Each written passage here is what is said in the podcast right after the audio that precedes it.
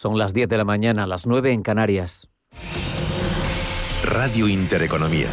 Boletín informativo. Muy buenos días. El precio de la luz se dispara este miércoles a un nuevo máximo histórico, más de 106 euros por megavatio hora.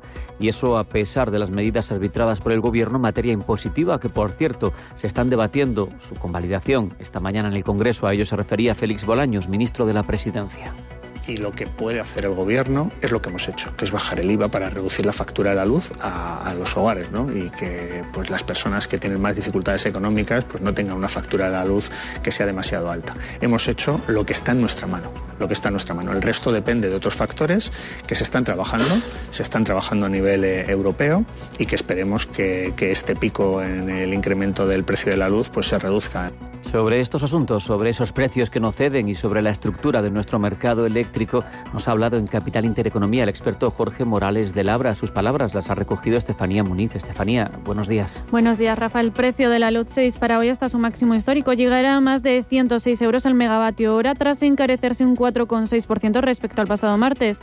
En concreto, las franjas más caras de este miércoles se encuentran a las 9 de la mañana con el coste en los 111 euros megavatios hora y a las 10 de la noche rozando los 110 euros megavatios megavatio hora. En Capital Intereconomía, como bien decías, hemos contado con la voz del experto Jorge Morales de Labra, ingeniero industrial y, director de Próxima Energía.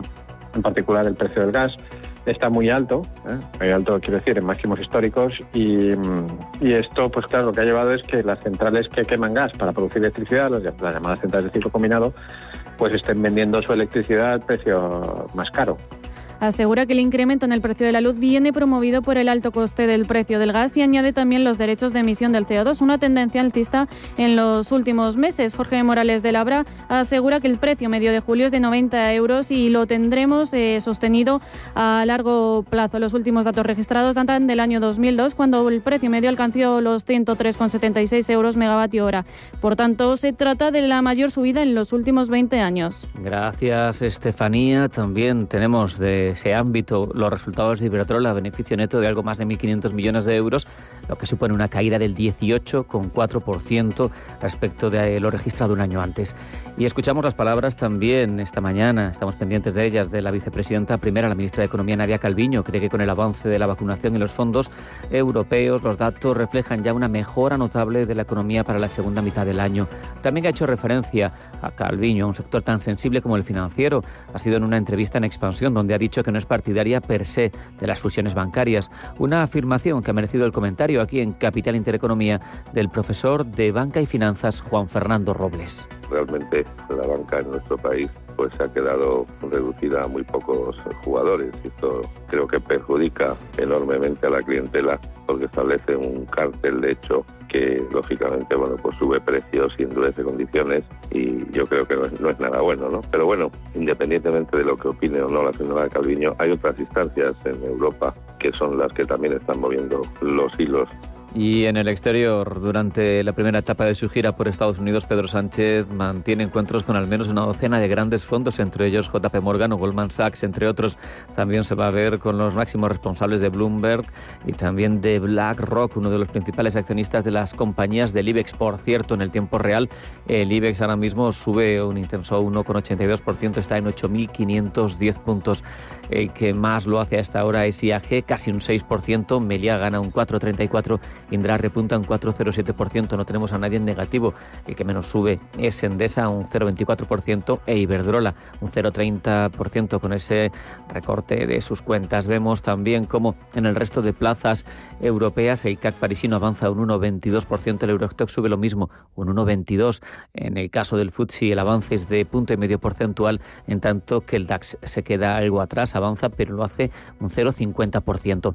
En las materias primas vemos al barril de Brent en 69,64 dólares, el de tipo West Texas en 67,45 y en las divisas un euro se cambia por 1,1757 dólares y por 129,43 yenes.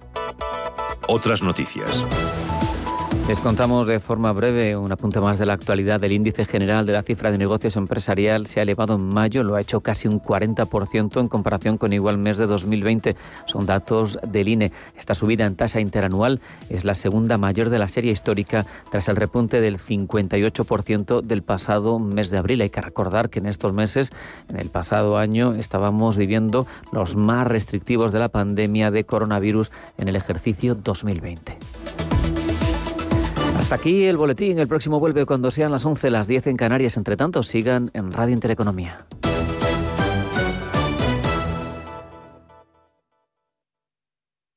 Antes de que amanezca te acompaña, escucha y ameniza las mañanas en Radio Intereconomía. No olvides participar los últimos viernes de cada mes en nuestro sorteo con grandes regalos y obsequios llamando al 91 53 318 51. Antes de que amanezca, con Willy Sancho Muela, de martes a viernes de 6 a 7 de la mañana en Radio Intereconomía. Radio Intereconomía.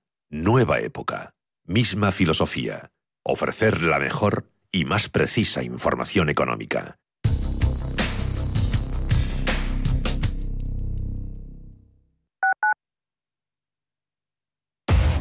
Somos aquello que siempre quisiste ser. Creamos aquello que siempre quisiste tener. Las reglas del juego han cambiado. Somos traders. Operamos. Black Bear Broker el broker de los traders. Tormenta tropical en Faunia. ¡Corre, papá! Digo, corre, Tucantoco. Allá voy. No saltes tanto, Titi de Goeldi. ¿Qué hacéis? Hijo, páusalo. Isabel, somos animales de la jungla en plena lluvia amazónica. ¿En serio, Juan? Vaya Faunia. Este verano, ven a Faunia. Descubre de cerca las especies más sorprendentes en su propio hábitat. Consigue tu entrada desde 18,90. Los domingos de 12 a 12 y media de la noche, Diálogos en Familia, en Radio Intereconomía. ¿Qué tal amigos? ¿Cómo están? Les saluda Fernando Díaz Sarmiento. Hoy nos acercamos al universo fascinante de la educación, de la familia. Son nuestros diálogos en familia. Diálogos en Familia. Os esperamos.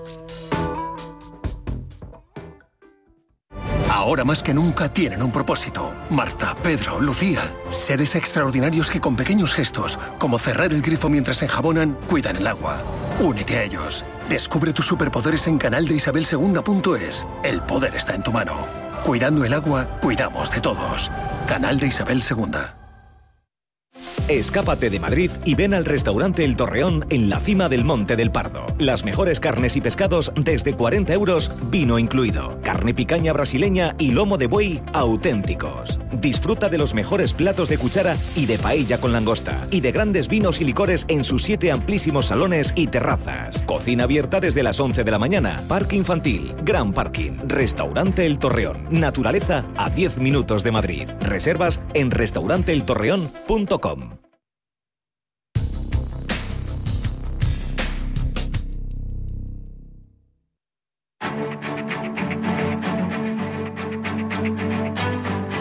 Capital Intereconomía, el consultorio.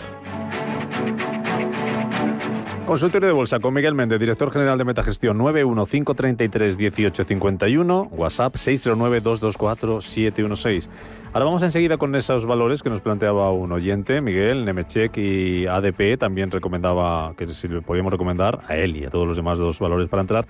Pero mira, antes, porque me gusta mucho también que los oyentes nos pregunten a través de, de nuestro Twitter, el de arroba Radio Intereconomía, eh, señalabas que eh, te gustaba de Siemens Gamesa, habló el, el, nivel de 22 y preguntaba por ahí un oyente que a corto dónde puede tener resistencia.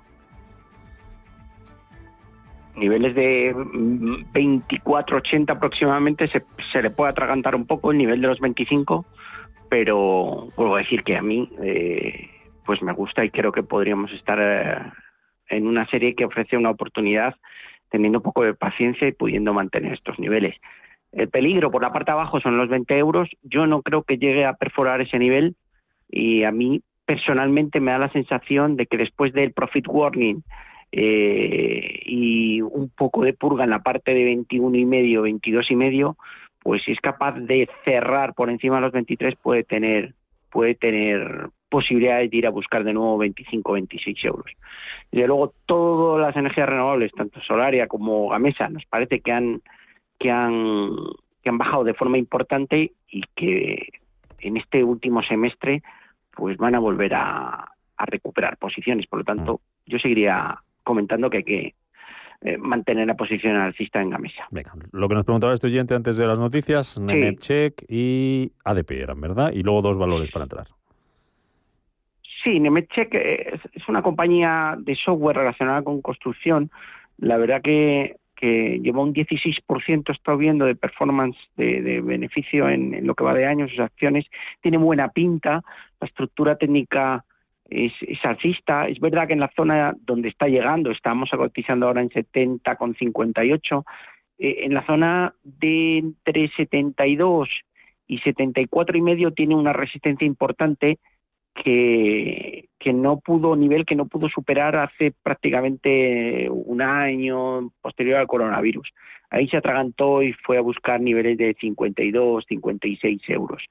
A mí me da la sensación que va a acabar rompiendo por arriba, puesto que además estos últimos días, con un mercado bajista en Europa y bajista en el DAX, ha sido capaz de ir sumando posiciones, lo cual da idea de que el valor está, está fuerte, el sector está fuerte. Antes hablamos del, del rate residencial y toda la industria, sobre todo también en Estados Unidos, lo está haciendo bien. No me extrañaría que fuera a buscar niveles de 74, que su máximo rompiese y se escapase al alza hasta los 76. Por lo tanto, yo la mantendría en cartera. ADP, bueno, es una empresa en 87 mil millones de market cap.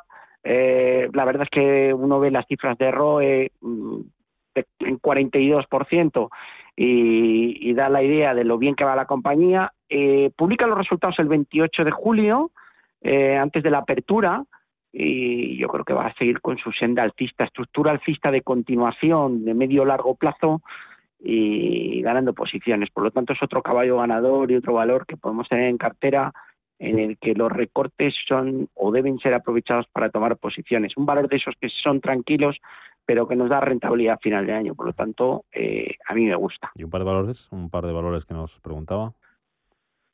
Bueno, aquí podría dar más de un par. Pues, si quieren algo, a mí, a mí, a mí me sigue gustando mucho lo que está haciendo la industria deportiva. Me gusta mucho lo que está haciendo Puma en, en, Alemania. Me gusta lo que está haciendo Adidas. Me gusta lo que está haciendo, que ya los que me conocen saben que me gusta el Lululemon Atlética, también dentro de la industria deportiva.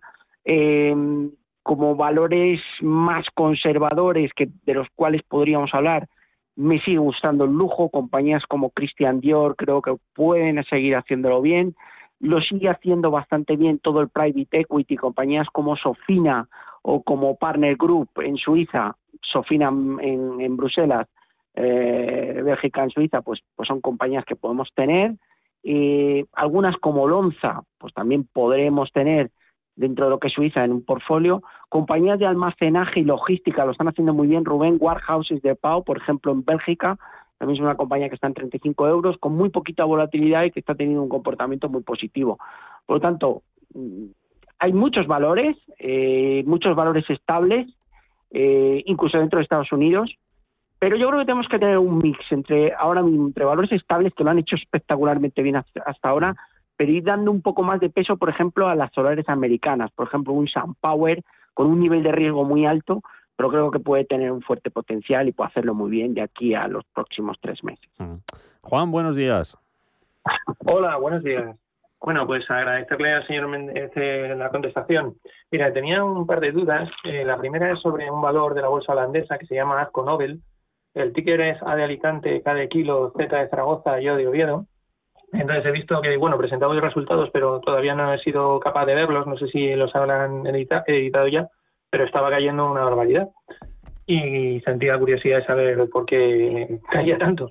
Y luego la otra es Turner, que, es, eh, que en Estados Unidos, y el ticket es eh, C de Cáceres, E de España, R de Ramón y N de Navarra.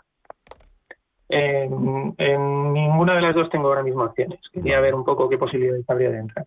Muy bien, perfecto. Pues muchísimas gracias. A ver si encontramos por ahí esa información que nos que nos pedía para compartirla con todos los demás. por la radio, porque, digo, por el teléfono. Por el teléfono. ahora mismo. Sin problema. Fenomenal. Muchas gracias, eh, Juan. Vamos con ello. Bueno, sí. Azconobel es una compañía relacionada con productos de pintura, la causa, etcétera. Este, sí, este tipo de compañías ha estado yendo muy bien, sobre todo si viven también en Estados Unidos Sherwin Williams, que es un poco el comparable. A mí sí que sí que me sí que me gusta en líneas generales.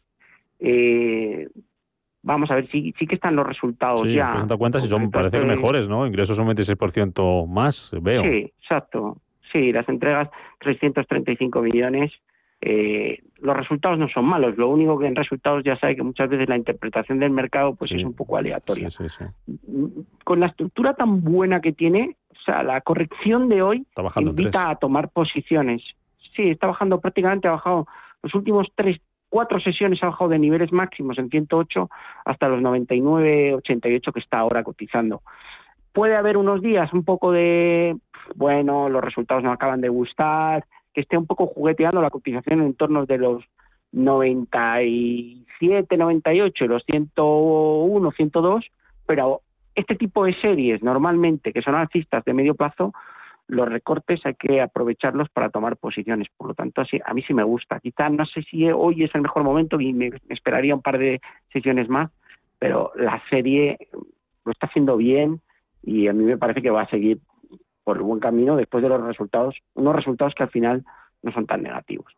Eh, nos preguntaba por ella y nos preguntaba por Cerner, que es de esas compañías del Nasdaq 100 que a mí la verdad es que me encanta el comportamiento, porque también si echamos un poco la mirada atrás, pues ha tenido un crecimiento desde el año 2008-2009 espectacular. Es verdad que está un poco en un rango lateral un poco cansino desde el año 2014-2015 entre los 48 y niveles de 76 dólares.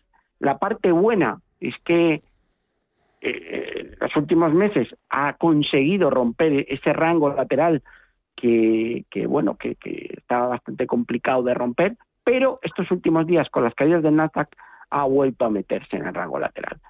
A mí hay otras compañías del Nasdaq, como pueden ser Lululemon Atlética, Atlassian o, por ejemplo, IDEX Laboratorios, que hablan en Nasdaq 100, que creo, incluso un Dexcom, que creo que lo pueden hacer un poquito mejor que Cerner. Pero es de las que sí que me gusta y no me disgustaría tenerla en cartera. De hecho, yo tengo un portfolio pequeño en el que veo compañías del Nasdaq 100, selecciono seis o ocho que me gustan y una de las que tengo es Cerner. Por lo tanto, hay que vigilarla y yo creo que acabará rompiendo ese, esa resistencia en 84 euros y se dirigirá a los 100. Pero de momento está en ese rango lateral durante los últimos años y hay algunas compañías que me gustan más dentro del Nasdaq. Alejandro, buenos días.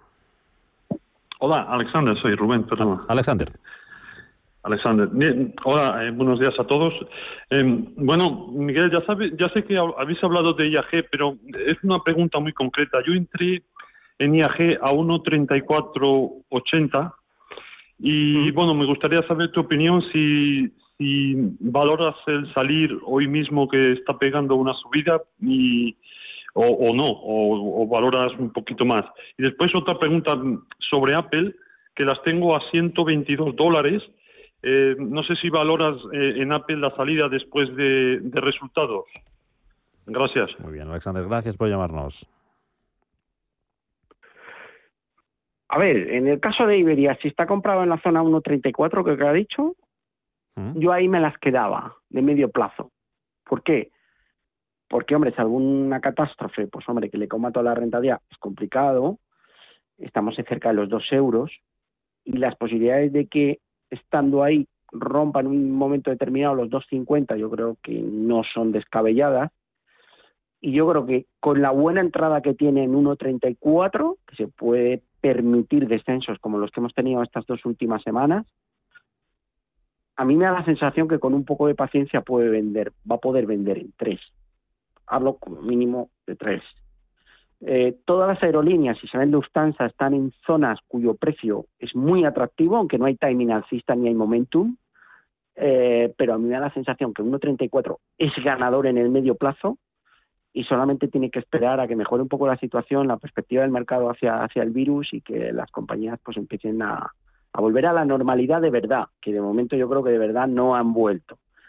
Yo esperaría en ese precio. Si me dijera que está en otro nivel, pero es que un 1,34 es muy buen precio para medio plazo. Por lo tanto, sé que tiene una plusvalía, podría recogerla, pero es que creo que puede vender mucho más arriba y sacar tajada. Por lo tanto, yo ahí las mantendría. En el caso de Apple, que no le puedo decir nada, que es que está impresionante. O sea, pero al igual que Facebook o al igual que Microsoft o al igual que Twitter, que lo está empezando a hacer muy bien. Por lo tanto, yo creo que con los nuevos productos, con el nuevo iPhone, eh, los productos nuevos en general están yendo muy bien y a mí me da la sensación que tiene posibilidades de romper los niveles de 150. Eh, a mí me gusta, yo la seguiría manteniendo en cartera. Mm. O sea, son buques que al final no paran de ganar dinero y al final el mercado acaba premiando a las compañías cuyos negocios van bien. Por lo tanto, en Apple tenemos un negocio que funciona y las correcciones pues deben ser aprovechadas para comprar. Por lo tanto, es verdad que aquí tiene menos margen, si no me equivoco ha dicho que están 120 y algo. Eh, bueno, gana en torno a un 15%, pero yo las mantendría. Está a un buen nivel. Sí que puede ser una buena idea, a lo mejor, si hay un estiramiento y hay una subida fuerte tras los resultados, colocar o bien toda la posición o, o el 60-70% de la posición, porque es verdad que la subida ha sido fuerte y que puede haber un momento en el que veamos correcciones, pero eh, la verdad es que el negocio les funciona y la estructura sigue siendo de subir. Nos vamos a pasar un minutito de tiempo. Si te parece, la, la semana que viene, como estaremos por aquí a la misma hora, antes de irnos de casi vacaciones de verano, cerrar no, no, cerrar porque seguiremos, pero hay que descansar un poquito. Nos cuentas, Miguel, eh, cómo estáis, cómo están las carteras, la nacional, la internacional, pero como tengo un montón de llamadas hoy, pues me da un poco de pena si dejo una menos sin contestar. Venga, vamos con una. Claro que sí. Hola, buenos días. Señor Méndez, acabo de oírle hablar sobre ASM Holding. Mire, yo tengo una plusvalía de un 50%, pero en lo que va de año tengo la misma cantidad en minusvalía. Entonces, mi pregunta es, ¿qué le parece si vendo para compensar y cuando tenga un pequeño bajón a ese holding volver a entrar? Eh, dígame qué le parece. Soy una clienta de ustedes. Eh, y por otro lado tengo Airbus con un 4% de pérdidas y Siemens alemana pues creo que va con un 10% de pérdida. Por favor, si me puede aconsejar en toda esta metralla que tengo, muchísimas gracias y un saludo a todo el equipo. Venga, en un minutito a ver si nos da tiempo a contarle cositas. Bueno, a ver, o sea, su idea es, es compensar plusvalía con minusvalía. Yo no lo haría, porque creo que Assembly Holdings, sinceramente, con todo el cariño y la buena intención, creo que va a seguir subiendo. Por lo tanto, mantendría SML Holding. Es más, planteese lo siguiente. Eh, vamos a esperar que tenemos todavía cinco meses de crédito, o sea, para ver cómo queda el tema fiscal y hablamos un poco más adelante, que no vuelva a llamar. Pero yo no la cerraría en menos después de resultados, en menos de estar en máximos. Me gusta Airbus tampoco. Están 110, la capacidad de recuperación en cuanto hemos visto una subida del IBEX es fuerte y aunque tenga un 3-4% de pérdida, yo creo que esos 114, 115, que es por donde estará, creo que los puedo alcanzar los mantendría. Y luego nos ha dicho otra, pero ya no me acuerdo. Siemens. A ver, un segundo que saco rápidamente el gráfico. Alemania. Eh, bueno, lo ha estado haciendo, la verdad es que muy bien y ha sufrido la corrección de, de las últimas semanas. Yo en esta estoy un poco menos positivo y quizá que cerraría la posición no, no, no es mala la estructura, ¿eh? porque viene subiendo de forma continuada desde el mínimo del coronavirus, pero a mí me gusta más Puma, por ejemplo, en Alemania, y optaría por ese cambio de Siemens a Puma.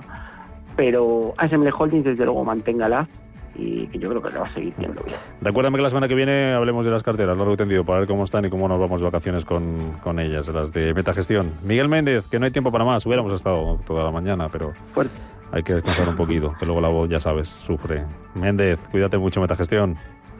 Un fuerte abrazo, Rubén, cuídate. Adiós.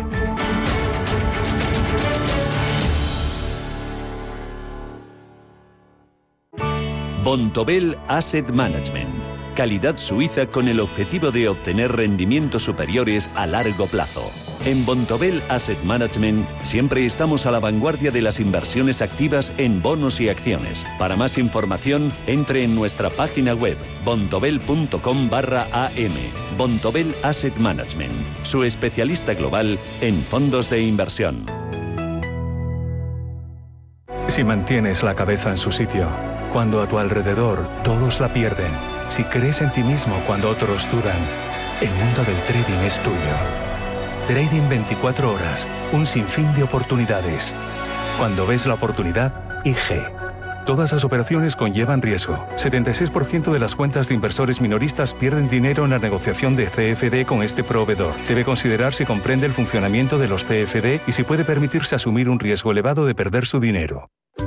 ¿Quieres entrenar tu olfato y tu gusto? Recusenses es un plan de entrenamiento olfativo diseñado por médicos especialistas y basado en aromas naturales. Entrena tus sentidos con Recusenses. Pide Recusenses de Laboratorios Marnis en herbolarios y para farmacias. Más información en marnis.es.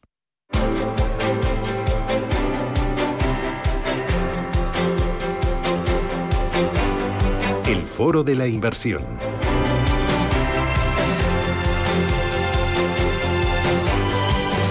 Foro de la inversión, 10 y 25 minutos de la mañana. Saludo a Francisco Rodríguez de Achile, socio y director de la Ombia Capital. ¿Qué tal, Francisco? Bienvenido. Muy buenos días. ¿Cómo estás? Gracias, Rubén. Muy bien, muy bien. Muchas gracias por vuestra invitación. ¿Qué tal tú? Muy bien, encantado de, saludarte, compartir estos minutitos eh, de radio contigo para hablar de eh, pequeñas y medianas compañías, small and mid caps, y hablar también, por ejemplo, de la inflación. Mañana tenemos cita con el Banco Central Europeo, a ver si dice algo, ¿no? Después de revisar ese objetivo de, inflación, mirándolo siempre los mercados, los inversores con el rabillo del ojo. Vosotros desde Lombia Capital, ¿qué, ¿qué perspectivas manejáis con la inflación? ¿Creéis que va a ser una cosa preocupante, no, transitoria o durar un poquito más en el tiempo? Sí, nosotros en este sentido, Rubén, mira, eh, la verdad que creemos que es un fenómeno que no es estructural de, largo plazo, porque creemos que los los mercados y los bancos centrales, sobre todo, eh, tienen que mantener los tipos bajos durante mucho tiempo para seguir soportando eh, los niveles de deuda, el crecimiento al que al que al que tenemos el que tenemos que enfrentar durante los próximos años. Todavía no se han visto los efectos eh, Francisco, un segundo, que se te escucha un poquito, se está entrecortando un poco la comunicación, a ver si la mejoramos para poder entender perfectamente lo que nos estás diciendo y que no nos perdamos nada. A ver. Ahora mejor. Más o menos. Vamos a, vamos a llamarte otra vez, si te parece. Eh, voy recordando yo cositas y avanzando contenidos. Te llamamos otra vez ahora y, así, y así que el sonido sea perfecto. Estamos en este foro de la inversión con Francisco Rodríguez de Achille, que es socio director de, de Lombia Capital. Después, como siempre, tendremos eh, consultorio de fondos de inversión. Hoy nos va a acompañar Daniel Pérez, que es director de fondos de Zona Value, y ya nos pueden ir llamando si lo desean al 91 533 1851, al WhatsApp 609 224 716. Son teléfonos que sirven también para nuestro consultorio fiscal, que vamos a abrir a partir de las diez y media de la mañana hoy con José Antonio Almoguera, director general de Mega Consulting. Vamos a hablar también en ese foro fiscal de novedades que hay desde el punto de vista fiscal con las herencias. Hay cambios, van a entrar en vigor el año que viene, ver eh, qué afectan o qué no afectan. Todo lo que ustedes nos quieran plantear sobre fiscalidad. Eh, creo que he recuperado a Francisco Rodríguez de Chile, a ver si el sonido ya es bueno. Francisco, a ver, por ahí estás. Sí, Rubén, aquí estoy, te escucho perfectamente. Perfecto, ahora sí, recapitulamos. Y, nos hablabas de la inflación y, y añado yo eso, esas perspectivas y lo que pueda pasar con la inflación, ¿cómo crees que puede afectar o qué impacto puede tener sobre las valoraciones actuales, Francisco?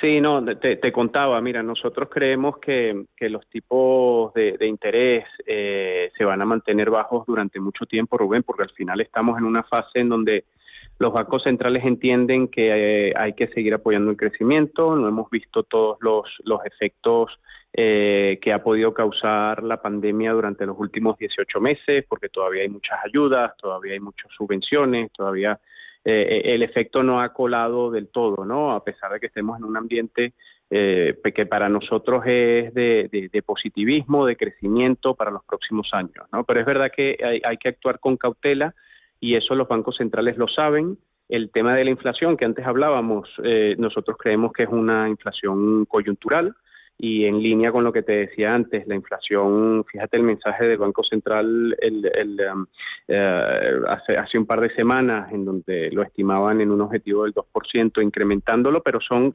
son, niveles de inflaciones bastante sanos, ¿no?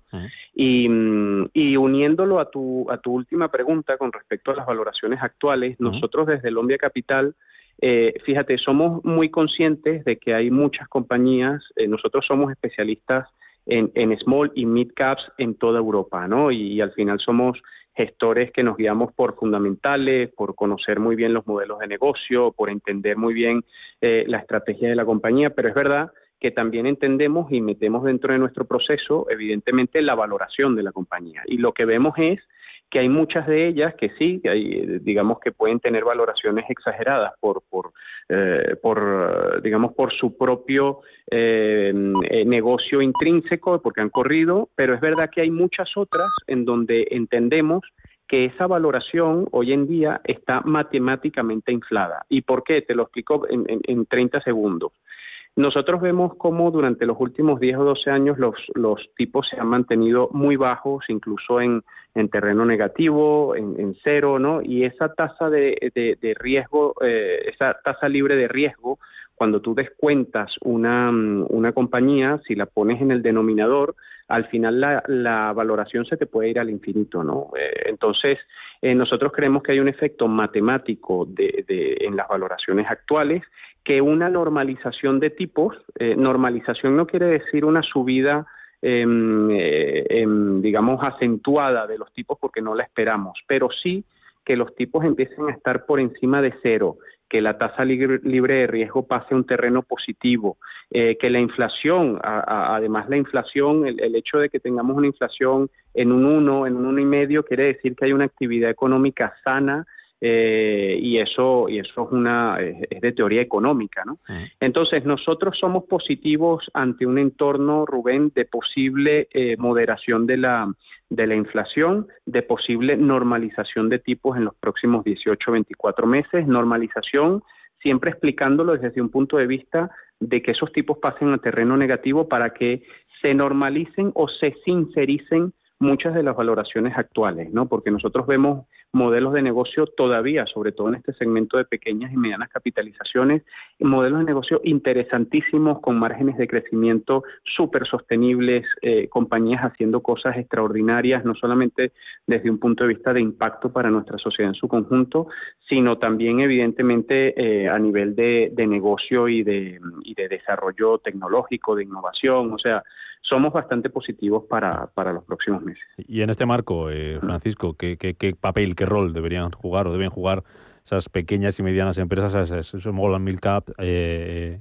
europeas, que son una de las apuestas con las que, mm. eh, por las que, las que miráis muy fijamente desde Lombia Capital? ¿Qué, ¿Qué, deberían, ¿Qué papel deberían jugar? ¿Qué peso deberían tener en nuestra cartera?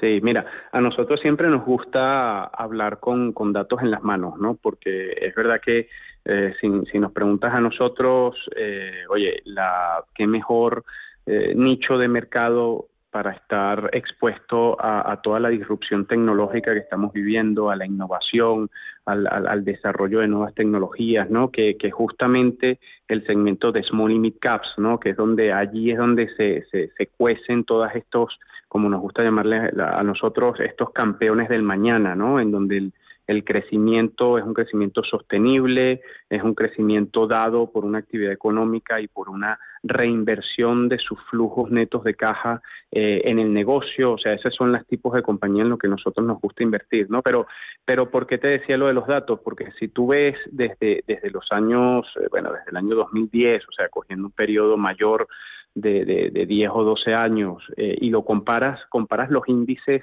de pequeñas y medianas compañías europeas contra los índices de grandes capitalizaciones, eh, las, las, las, small caps y las, y las mid caps han batido eh, con creces a, a, las compañías de gran capitalización. Pero no solo en términos de rentabilidad, Rubén, sino luego eh, tenemos que combatir un mito que tenemos eh, desde hace mucho tiempo eh, comentando en el mercado, que, que es que las, las, small caps son eh, mucho más volátiles. Y esto no es cierto.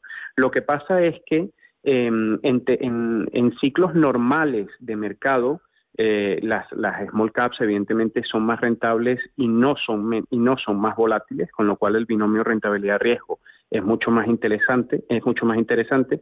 Es verdad que en un momento de en un, en un momento de estrés de, de iliquidez eh, es verdad que aquí sí la small cap y la mid cap puede caer un poco más con respecto a la gran capitalización, pero en, en las últimas décadas esto no lo hemos visto y tampoco lo esperamos en futuro, ¿no? Con lo cual en, ciclos normales de crecimiento estamos seguros de que, de que y así lo demuestran los, los datos, fíjate que, que las rentabilidades eh, eh, anualizadas durante este periodo, durante este periodo, la diferencia para las small limit caps eh, se encuentra en torno a un 4 un 5% de rentabilidad anualizada con respecto a los índices de, gran capitalización. Lo que está claro, Francisco, es que este tipo de compañías lo que tiene es mayor potencial de crecimiento, ¿no?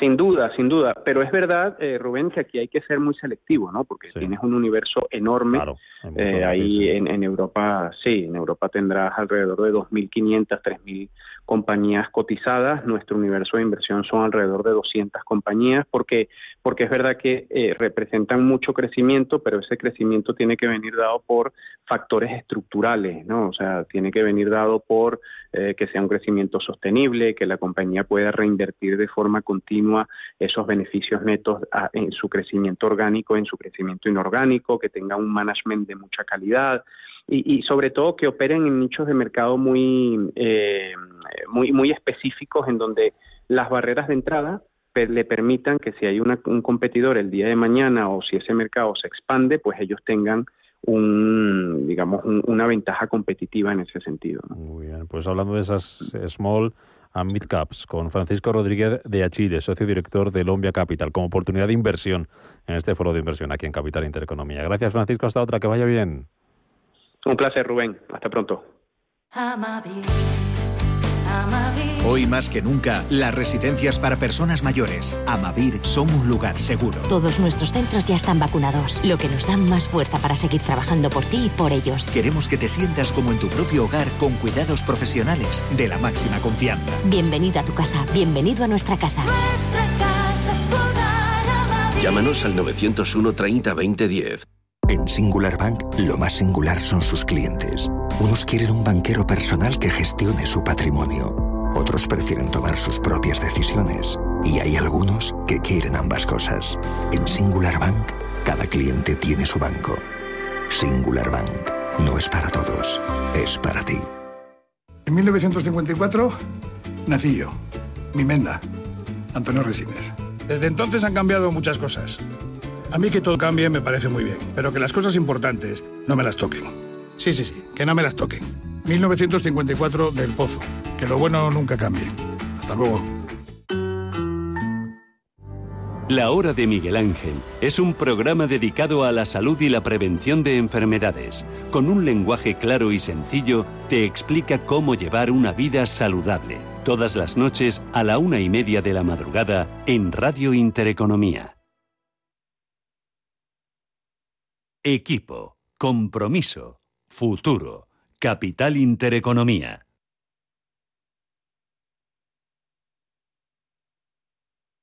¿Está buscando a alguien que valore sus finanzas? ¿O tal vez un financiero que tenga valores? Si lo que quiere es entender la economía, no se pierda Finanzas y Valores, los lunes de 2 a 3 de la tarde en Radio Intereconomía.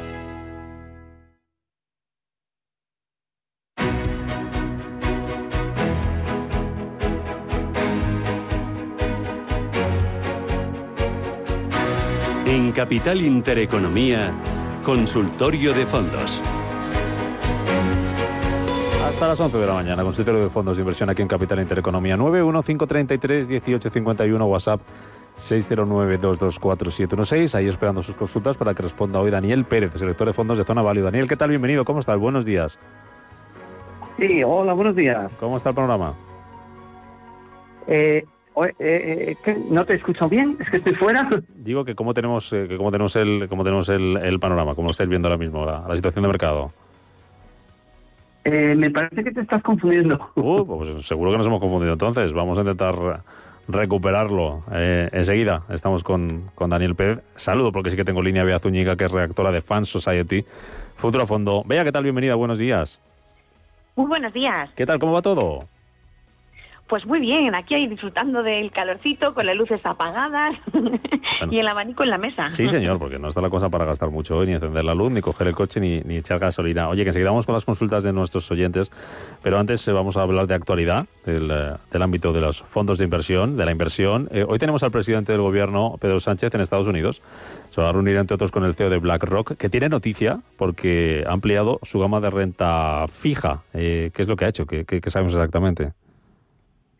Bueno, pues mira, eh, eh, BlackRock acaba de lanzar para todo el mercado europeo pues un fondo de que es un fondo de impacto de bonos centrados en mercados emergentes. Entonces, para todos aquellos que tengan pues ganas de invertir eh, con esa directriz socialmente responsable, pues mira, esto es un fondo que acaba de llegar que invierte en compañías y en bonos del Estado que son totalmente sostenibles. Luego tiene, ahí invierte un 80% y luego se guarda otro 20% para aquellos bonos, bueno, pues que tienen unos criterios ESG muy estrictos. ¿Qué es lo más interesante de este fondo o por qué es tan novedoso? Porque crean un universo de inversión que ellos mismos eh, van definiendo a través de una taxonomía que han creado. Ojo, no es una taxonomía lejos a la que ya hay en el resto del mercado, pero es mucho eh, más trabajada, perfilada y sobre todo que es muy importante tener esta visión a la hora de enfrentarnos a una inversión sostenible en mercados emergentes, que siempre da cierto miedo acercarte eh, a este tipo de mercado eh, desde la perspectiva sostenible, porque la información no es tan transparente, o sea, cuesta un poco más, no está tan desarrollado. Por eso que BlackRock haya desarrollado su propio sistema para identificar pues cuáles serían los bonos más sostenibles, pues es muy interesante para, para el inversor. Ya, bueno, pues BlackRock ahí tenemos hoy esa noticia y esa reunión también con el presidente del gobierno, GESConsul, hablamos con ellos un ratito eh, esta mañana a primera hora. Se ha asociado con Green Blue Invest y ha lanzado también un fondo de renta variable. ¿Centrado en qué? En la gobernanza. También es un fondo muy curioso y que no vemos muchos en el mercado y por eso también se lo quería, te lo quería destacar hoy. Porque eh, normalmente cuando hablamos de ESG buscamos compañías como que cumplan con todos los criterios, ¿no? Pues social, medio ambiente y gobernanza. Bueno, pues este fondo está centrado únicamente en la gobernanza. Ellos igual han creado un sistema para eh, que hacen parámetros con los que miden eh, cuál es el compromiso de gobernanza de las compañías en las que invierten y en función de eso hacen su cartera que está formada más o menos pues entre unos eh, pues 50 eh, valores que seleccionan del estándar Poor's 500 y es muy interesante porque se fijan principalmente en su compromiso con la gobernanza porque consideran que un buen gobierno en las compañías pues de alguna forma mejora su rendimiento y también te garantizan que las otras dos letras, eh, la parte medioambiental y la parte social, pues quedan cubiertas, porque si tú tienes esa idea directamente de cómo llevar tu empresa, pues va a ser una visión muy transversal y muy amplia que te va a asegurar esa sostenibilidad. Y es otra forma de acercarnos eh, a, esa inversión eh, ESG. Mm, bueno, y por otro lado tenemos también una cosa que me ha llamado mucho la atención, una inversión temática, mascotas. Se invierte, sí, bueno, tiene mascotas. Hoy, Hombre, claro que sí. Además es que hoy es el Día Internacional del Perro. Yo no sé si tú tienes ah, no, no, no, no, no, por eso no lo sabía. pues hoy se merece Si no se me hubiera olvidado felicitar al mío. Pues mira, sí, eh, pues un poco a colación del día de hoy hemos hecho una pieza especial sobre cómo invertir en mascota, ¿no? Pues curiosamente, cuando hablas con los analistas te destacan que es un mercado muy creciente, ¿no? Más o menos se, estima que puede crecer un 5% anual y que para 2026 pues tendrá un valor de mercado pues de 203 eh, mil millones de dólares, ¿no? ¿Y quién son o qué áreas son las más, más, más pujantes? Bueno, pues Estados Unidos, por el gran volumen que hay, y Asia, que sí que más rápido crece. Entonces, lo que nos dicen los analistas, en concreto desde Allianz, nos han explicado que hay unas megatendencias que están apoyando a más aún el crecimiento de este mercado, que es la digitalización, pues todas las compras online. No compramos para nosotros, pues imagínate, pues la comida y los enseres de los de los de las mascotas, pues igual. La urbanización, pues esa venida hacia las ciudades hace que la necesidad de contactar con la naturaleza, pues te haga coger una, una mascotilla. Y la demografía, pues los millennials y la gente más mayor, pues son los más eh, proclives a, a tener mascotas. Y con, esta visión de mercado podemos encontrar fondos activos, como por ejemplo Allianz CN1, o pasivos, a través de ETFs que siguen índices de compañías que principalmente se centran en servicios para las mascotas, pues todo lo que es por ejemplo, te vas de viaje, pues lo dejas al perro en un, en un, en un establecimiento durante tus, tus vacaciones. Todo lo que tiene que ver con la alimentación, con la salud y con sus propios productos que necesitan. Entonces, eh, es muy interesante y la verdad es que es un mundo muy bonito y una forma diferente de hacer inversión temática. Bueno, pues mira, una cosita nueva que aprendemos. Eh, Bea Zúñiga, redactora de Fans Society y Futuro a Fondo. Gracias y hasta la próxima. Cuídate mucho. Un abrazo, hasta luego. Bueno, y ahora sí puedo saludar a Daniel Pérez, que es el director de fondos de Zona Value. ¿Qué tal, Daniel? ¿Cómo estás? Bienvenido, buenos días. Hola, buenos días a todos. Encantado de estar por aquí. Algún, algún problemilla ahí raro que no dábamos no dábamos contigo, pero ya te tenemos ahí. Te, te, te, preguntaba yo que cómo estáis viendo ahora mismo de Zona Value la situación de los, de los mercados. ¿Hay mucha intriga, mucha incertidumbre, mucha preocupación o no? Pues mira, el otro día justamente comentábamos que hay un indicador que siguen mucho los inversores, indicador de comportamiento que es el Fear and Greed Index, que básicamente es un indicador que mide el miedo o la avaricia que hay en el mercado, ¿no? Y el otro día me sorprendía mucho porque estamos en, de 0 a 100 en 18, que es miedo extremo, ¿no? Y realmente es una situación curiosa porque es como que hay mucho miedo en los mercados, se palpa ¿no? en, en, en los inversores, en, en, diferentes indicadores técnicos del mercado, pero joder, estamos a nada de máximos históricos, un año con todos los índices eh, con más 14, más 15, cosas así, ¿no?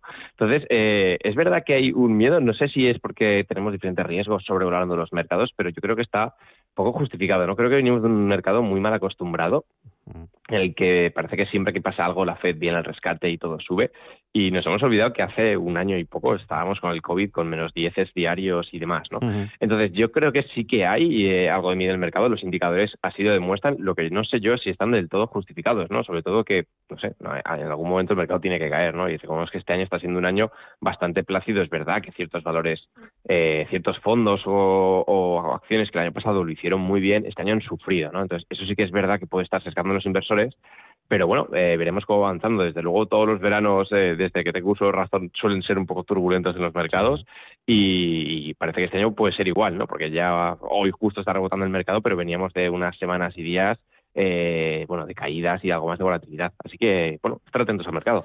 Vamos con las consultas. 915331851-609224716. Ahí Fernando de Burgos dice, ¿qué opina el analista del fondo Candrian Oncology, que invierte en empresas que luchan contra el cáncer? Lo que va de año está un poco atascado. ¿Cómo lo ve a medio largo plazo? Sí, este es un fondo, un fondo relación con la salud, pero realmente es un temático dentro de, la temática de salud, es un fondo bastante original, ¿no? Que se dedica sobre todo bueno al tema de la oncología, como bien, como bien has comentado. Este año no está teniendo su mejor año, hay muchos fondos de sesgo de crecimiento o, o temáticos que, que habían funcionado muy bien. Este fondo el año pasado hizo más de un 20 y bueno, venía de años buenos pero bueno, es, es que al final esta, estas temáticas, yo creo que la salud, fíjate, es una de las temáticas que nosotros vemos estructuralmente positivas, ¿no? que muchas gestoras lo dicen, porque al final el envejecimiento de la población, eh, las temáticas eh, tanto en Estados Unidos, en Europa y tanto ahora en Asia, que se está disparando la, la tasa, la, bueno, la tasa de supervivencia de las personas, nosotros pensamos que va a ser bastante positivo. Es cierto que, que bueno, estas temáticas, estas tendencias tienen baches de corto plazo. Nosotros sí que lo vemos positivo. Creo que si es dentro de la temática healthcare es verdad que es algo bastante nicho, ¿no? Eh, centrado en este, en este tema, pero puede funcionar. Yo creo que es un producto que va a recibir eh, unos flujos eh, tanto de capital como un viento de cola, ¿no? Eh, tanto de ayudas públicas y todo este tipo de cosas que pueden ayudar. De hecho, para que tengas una idea, la principal posición del fondo es AstraZeneca, ¿no?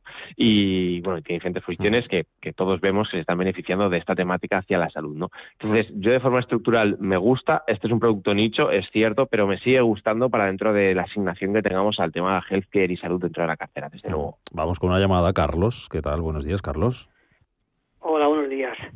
Sí, buscaba un fondo eh, de renta fija a corto plazo preferentemente, no sé si sería con, eh, conveniente convertible o algo así, eh, para o de renta fija a corto plazo, bueno, pues no sé si high yield o investment grade, eh, de corporativo o deuda pública, ya lo que diga la lista referente a, bueno, pues para conservar las ganancias de este año, pues eso, eh, para esperar si en caso de que vengan bajadas, pues para mantener las plusvalías. Muy bien. En un fondo conservador. Perfecto, un fondo conservador. Gracias, Carlos, por saber qué alternativa nos da Daniel. Gracias, Carlos, por llamarnos.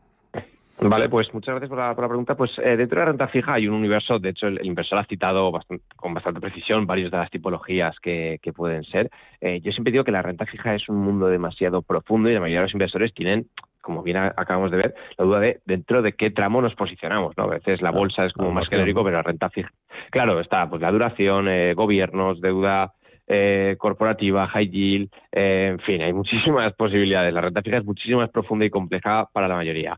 Eh, ha comentado que quiere algo defensivo, ¿no? Si queremos algo defensivo, desde luego high yield y pues todo lo que es más corporativo no podemos tener, porque en el caso de que haya una caída en la renta variable o un colapso del mercado en su conjunto, suelen arrastrar. Si trazáramos una línea entre, lo que es la renta fija y la renta variable, el high yield eh, corporativo y tal suele estar más hacia la renta variable en correlaciones. Entonces, ya partimos de la base de que necesitaríamos productos de muy bajo riesgo, de corto plazo, y aquí es un terreno pantanoso, porque claro, entramos en lo típico, ¿no? Que antes era muy fácil, ¿no? Pues eh, deuda de gobiernos a corto plazo.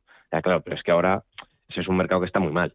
Es verdad que si partimos de la base de que es solo para cubrirnos y, para un escenario negativo, sí que es positivo, ¿no? Porque en el caso de que eso suceda, este tipo de productos suelen funcionar mejor, porque los mercados suelen apretar más en la renta fija y suele funcionar bien. Pero es verdad que a largo plazo va a ser un coste de oportunidad, incluso pérdidas. ¿no? Entonces, yo por comentar algunos nombres, eh, a mí un fondo que me gusta mucho eh, para hacer una asignación dinámica y que el propio gestor sea quien decida en qué tramo de renta fija estar, es el Jupiter Dynamic Bond, porque aquí el gestor que salió el Bezalel es quien él mismo decide eh, dónde tiene que invertir dentro de la renta fija. Entonces, como que este dolor de cabeza de qué fondo de renta fija coger, nos lo quitamos porque ya son ellos quienes están haciendo esta asignación dentro de los tramos. Si buscamos algo mucho más defensivo, eh, hay un producto que en España la banca privada está moviendo mucho, que es el Nordea Low Duration eh, Covered Bonds, eh, la gama de covered bonds son bonos eh, cubiertos de garantía hipotecaria, de deuda hipotecaria de baja duración y de alta calidad. Es un producto que sé que lo comentas, que es de deuda hipotecaria y no, no gusta, ¿no? Es algo que suele eh, causar impacto, pero es verdad que es un producto que no ha habido quiebras nunca en ese tipo de productos, con baja volatilidad, baja correlación con las caídas y demás. Ese puede funcionar. A partir de ahí, ya yo le diría al inversor que, en general cualquier producto de deuda corporativa, deuda, perdón, gubernamental de renta fija corto plazo y tal, le valdrá, porque el objetivo no es generar un rendimiento, sino cubrirse. Esto es un dato muy importante, porque no es lo mismo la renta fija a nivel estructural que a nivel cobertura. Entonces, yo le daría estos consejos para, para, que para su reflexión y, para los demás el concepto este es muy claro. ¿no? Eh, la renta fija depende para que la quieras utilizar, hay que utilizar un enfoque u otro. Perfecto. José Manuel pregunta, dice, quiero preguntarle por el fondo JP Morgan US Technology, clase A, acciones euro. Sí, este es eh, uno de los topes de gama dentro de la gama de, tecnológicos, ¿no? Eh, hay pues como cuatro o cinco fondos tecnológicos como el Fidelity, JP Morgan, son todos fondos muy buenos y que al final eh, tienen una correlación muy alta entre ellos, pero bueno, son fondos que cogen la tecnología e intentan pues ampliar su rendimiento, ¿no? Recordemos que en este tipo de fondos el principal eh, la principal fuente de comportamiento de rentabilidad no es que los gestores sean buenísimos, que también, sino que la tecnología ha tirado muchísimo en los últimos años, ¿no? Entonces, esto es algo que sesga mucho a los, a los, a los inversores, ¿no? Porque realmente son fondos que a 10 años te han dado, pues no sé, un 20, un 18, un 19% anual, y claro, ¿quién le dice que no a un fondo que ha hecho eso? Entonces, eh, aquí es por el tema de la tecnología. Yo, un consejo que doy últimamente es que la tecnología ya está presente en todas las carteras. Es decir, cualquier fondo global, cualquier fondo incluso aunque sean los value, que ya no, que no lo dicen en voz alta, tienen bastante tecnología en cartera. Entonces, cuidado con sobreponderar mucho la tecnología, porque hay, inversores que pueden tener una cantidad enorme de tecnología en cartera y eso no sé yo si desde el punto de vista de correlación es, es interesante. Sobre este fondo, me gusta, es uno de los que tengo mirados y es un buen producto. Es verdad que este año, como casi todos los fondos tecnológicos, no está teniendo su mejor año, están un poco por detrás de los mercados, con rentabilidades que son inferiores al 10%, que cualquier otro año hubiéramos, nos hubiéramos conformado, pero bueno, este año la gente está más, más eh, exigente que otros. Entonces, bueno, yo diría que es un buen producto, eh, solo daría esta reflexión de cara a la cartera, mm. que, que, mire un poco el tema de correlaciones y más, porque puede ser un peligro. Tengo un minutito para responder a Baldomero, dice si le podemos analizar para entrar en el fondo Invesco Global Consumer, Allianz Europe Equity Growth y qué gestoras trabajan bien el Health Core. Salud. Vale, eh, sobre el primero, el Invesco Global Consumer, yo soy más, más fan de. Me gusta el producto, eh, creo que, que, es bueno, pero me gusta mucho más el Robeco Consumer Trends. Es un producto que conozco muchísimo más. Son como las dos referencias que hay en el mercado, tanto el Robeco Consumer Trends como el Invesco Global Consumer Trends, que aquí la gestora, pues parece que se copia un poquito entre ellas porque el mercado ha funcionado. Entonces, a mí me gusta más el, el Robeco. El Robeco lo controlo bastante. Eh, los gestores Jack Neal y, Richard Spetzens, que son bastante buenos y creo que, que es un producto que puede funcionar muy bien a, largo plazo, sobre todo por este dinamismo que tienen de dictar las tendencias de consumo. Estos fondos, aunque ponga consumo en el nombre, tienen más que ver con la tecnología, muchos de ellos, que, que otra cosa. Pero bueno, eh, lo dejo para la reflexión y yo me quedaría con el segundo. La última pregunta era sobre healthcare. en ¿Qué este caso, eh, en el- en healthcare? Sí, había uno en medio que no me acuerdo, pero bueno, te voy respondiendo Sí, a el este. luego, Allianz si Europe la- Equity, pero yo creo que nos queda poco tiempo, ¿no? Que nos quedan nada. Vale, 20 pues, eh, pero- vale, pues sobre, sobre el, el healthcare, a mí un fondo que me está gustando mucho que es el Bailey Gifford, eh, que es una gestora muy buena que trabaja de forma increíble todo lo que es crecimiento, eh, innovación y demás. Entonces, healthcare yo creo que va a estar muy relacionado con esto. A mí me, me gusta muchísimo este gestora y este fondo para esto. Y también hay un producto que no es realmente healthcare, que es el Alger Small Cap Focus, pero tiene la mitad de la cartera entre healthcare, biotech y tal. Entonces, para mí ahora mismo sí que lo es. Creo que son dos productos que lo hacen muy bien, pero si me tuviera que quedar con uno, Bailey Gifford puede ser un gran producto. Pues perfecto, ahí están las alternativas. Daniel Pérez, selector de fondos de Zona Valley, un placer como siempre. Muchas gracias por estar con Pues nosotros. muchas gracias a vosotros por invitarme. Hasta la próxima. Gracias. Chao, chao.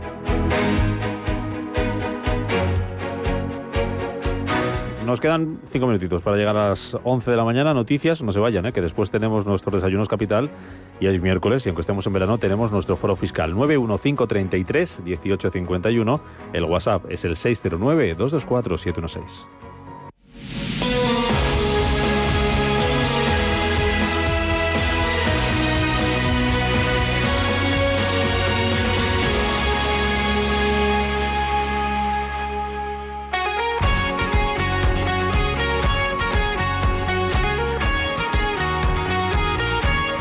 Preparados, listo, rebajas. Ya están aquí las segundas rebajas del corte inglés con un 20% de descuento adicional en las mejores marcas de zapatería y accesorios. ¿Tienes preparados tus estilismos veraniegos? Seguro que sí, pero ningún look está completo sin los accesorios que le dan ese toquecito. Disfruta del descuento adicional del 20% en marcas de accesorios como el corte inglés, Joe a Mr. Joe, Gloria Ortiz, Presume, Hunter o El Caballo. Y por último, pero no menos importante, elige el cazado perfecto para tus outfits. Por eso tienes el 20% adicional también en zapatería en marcas como Gloria Ortiz, Zendra, Fórmula Joven, Muxdam, Callahan, Emilio Tucci, Clars, Plabrowski, Conguitos, Kid Collection y un largo etcétera. Hay para todos los miembros de la familia y disfruta de tres meses gratis de envíos con la tarifa, la tarifa plana del Corte Inglés Plus al realizar tus compras a través de la web o de la app. Recuerda, solo un 20% adicional en tus accesorios y zapatería favoritos, solo hasta el 21 de julio. Consulta condiciones. Ya están aquí las segundas rebajas del Corte Inglés en tienda, en la web y también en su app. ¿Estáis preparados?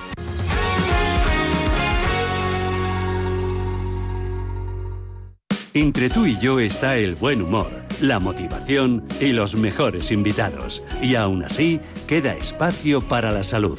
Paula Pérez Salazar y su ejército pacífico de colaboradores están listos para alegrarte el fin de semana. Recuerda que tu cita con ellos es ahora el sábado a las 8 de la mañana. Entre tú y yo, con Paula Pérez Salazar.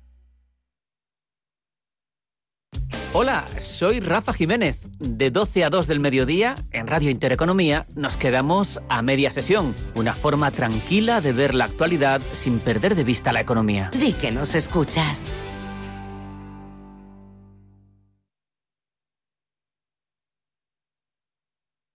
Antes de que amanezca te acompaña, escucha y ameniza las mañanas en Radio Intereconomía. No olvides participar los últimos viernes de cada mes en nuestro sorteo con grandes regalos y obsequios llamando al 91 53 318 51. Antes de que amanezca, con Willy Sancho Muela, de martes a viernes de 6 a 7 de la mañana en Radio Intereconomía.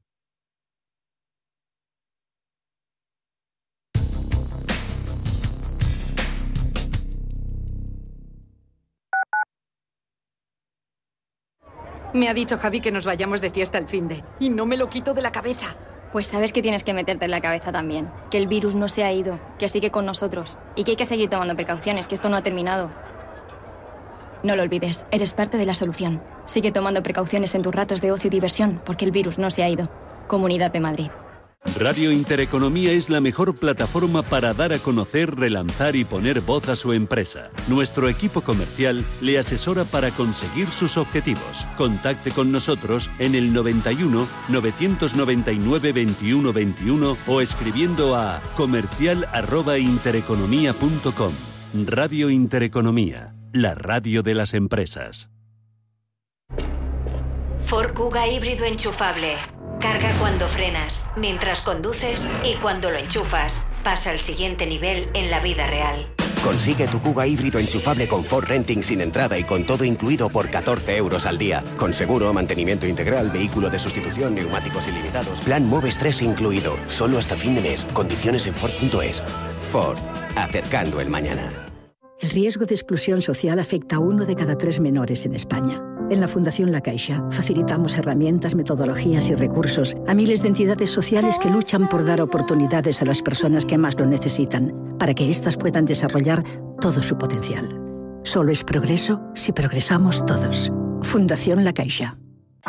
En el Soto de la Moraleja, restaurante Kionan Sui, de comida peruana, cantonesa y chifa, con una gran variedad de sabores y aromas que te dejarán boquiabierto. Junto al restaurante Inari Moraleja, calidad y satisfacción garantizada. Restaurante Kionan Sui, reservas y pedidos en el 910090830 o grupoinari.es. Te esperamos.